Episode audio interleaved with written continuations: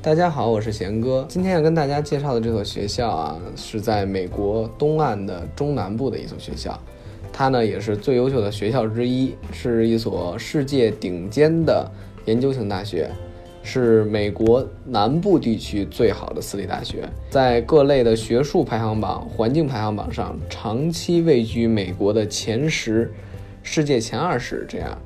啊，那么这所学校是哪所学校呢？那贤哥就不卖关子了。它就是杜克大学。有一种普遍的说法，说杜克大学是美国南部的哈佛。当然了，其实我有认识那个杜克大学的朋友啊，他们说杜克大学的人说哈佛是北方的杜克 啊。到了那儿，他们就是另外一种说法了。但是可以看到啊，从一四年的全美 US News 上排名，杜克大学排名第七位。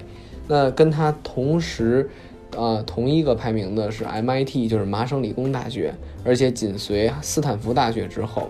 可能因为美国南部的这个地理条件的限制吧，其实很多人他们都愿意往西部和东部走。那像南部、中部和北部都是一直不是被人所熟知的。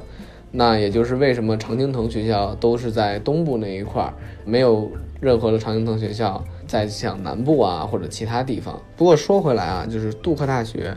这所学校最好的专业是商科、法律、医学、生物和统计。杜克大学最出名的校友资源啊，其实是有很多的。你比如说像前总统尼克森、NBA 球星巴蒂尔、沙恩巴蒂尔，我不知道哪个听众原来关注过这个。姚明在火箭队在 NBA 打球的时候，那个巴蒂尔曾是姚明的队友，也是一个特别出名的防守者。对他也是从杜克大学毕业的。还有蒂姆·库克啊，就是现任苹果的 CEO，呃，梅琳达·盖茨，比尔·盖茨的老婆，现任首富的老婆，以及大卫·鲁宾斯坦。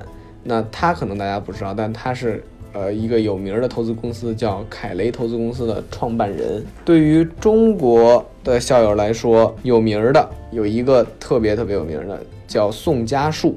这个人呢是杜克大学历史上第一位国际学生，提到。他可能这个名儿不是大家所熟知，但是他是，呃，我们伟大的开国元勋孙中山的夫人的父亲啊，宋庆龄的父亲，这个宋家树先生曾经就是杜克大学毕业的。还有高希庆是前中投的总经理，第一个考过 NY 班的中国人，呃，以及邹胜龙、迅雷创始人等等。那其实可以看到啊，就是这个这所学校的校友资源啊，真的是。非常非常的有名。那我们再说回来，它的这个地理位置，杜克大学坐落于北卡罗来纳州的杜汉。啊，杜汉呢是个小城镇，就拿它吃饭来说吧，像中餐馆一般好像只有三四家这样，而且就像这种小商业街也就两三条，很像我们之前说的伦斯勒理工学院和加州大学戴维斯分校。那进入杜克大学呢，一般都是顺着一条小路前行。啊，尽管城市非非常小啊，但是。这个沿路的人文景观是非常有特色的。你比如说，可以去看看一些小商店呀，然后有一些特别有有意思的，啊，卖一些手工艺品的小店，在那里可以说是非常舒服和惬意的这么一个小镇吧。既然它中餐厅比较少啊，那么我们值得一提的就是它关于它的食堂。杜克大学的食堂可以说是一个特别特别啊好吃的一个食堂，因为啊它的食堂其中一个叫做 West Union。呃，他们的食堂装扮的特别特别漂亮，而且里面的菜系也非常全，不光有这个美式的，也有亚洲的，而且呢还有很多像传统的汉堡、披萨以及自选沙拉等等。而且像在他们的食堂吃饭，并没有像在加州或者说在纽约食堂那么贵啊，一般也就要十刀左右。你像加州的话，一般要十四和十五刀，所以说他们的这个价格也算比较廉价。在那里呢，大一的学生会被要求买食堂套餐，因为它是属于你的那个住宿要交的钱里面所包含的。所以如果有你要是买了食堂套餐的话，像早餐、晚餐都必须在学校的自助食堂里面吃了。然后要说杜克大学啊，其实它除了学习之外，最让人熟知的就是篮球了。啊，因为篮球是所有杜克人的传统，老 K 教练就是美国的一个功勋教练，呃，曾经在奥运会上带领美国队拿过四块金牌的，啊，这么一个传奇教练，现在仍然是在杜克任教，而且他在杜克的地位，包括整个篮球的地位是无人能敌的。呃，在因为他们学校的主颜色是蓝色，在杜克，那么很多学生会在比赛日的时候把自己涂成蓝色。嗯，你比如说很多像在 NBA 大家能看到的经典画面，比如说把自己涂成一些怪异的颜色，然后干扰对手罚球，这些传统其实都是从杜克那里传过来的。值得一提的是啊，这个杜克大学他们有一个宿敌，因为其实一般学校它都是有像体育特别好，他们都是有这个敌对竞争的学校。你像我们昨天说的 UCLA，它的体育上面的竞争对手就是 USC，这两个是水火不相容的。那杜克大学在篮球上面的宿敌呢，就是呃 UNC，那就是北卡大学啊，北卡也是特别有名的，就是迈克尔乔丹原来上过的这个学校。迈克尔乔丹篮球之父就在那里毕业的。这两所学校其实就是历史以来吧，几乎是从来水火不相容的。你像一场杜克和北卡的篮球比赛，主场球票可以被炒到两百刀。那两百刀是样什么概念呢？呃，你比如说像在北卡的话，有一些 NBA 球队，夏洛特山猫啊或什么的，他们去看看球，可能买前排的座位也就一一二百刀这样。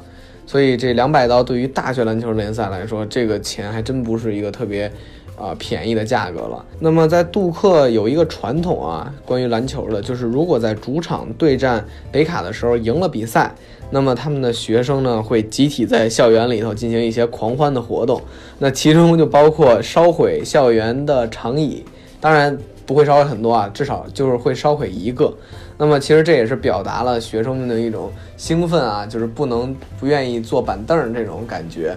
这可以说是整个学校来说最值得、最经典，而且最学生们最盛大的狂欢活动了。如果说在在咱们看来啊，这个毁坏公物其实是确实毁坏校园公物，其实是一个非常疯狂的事儿。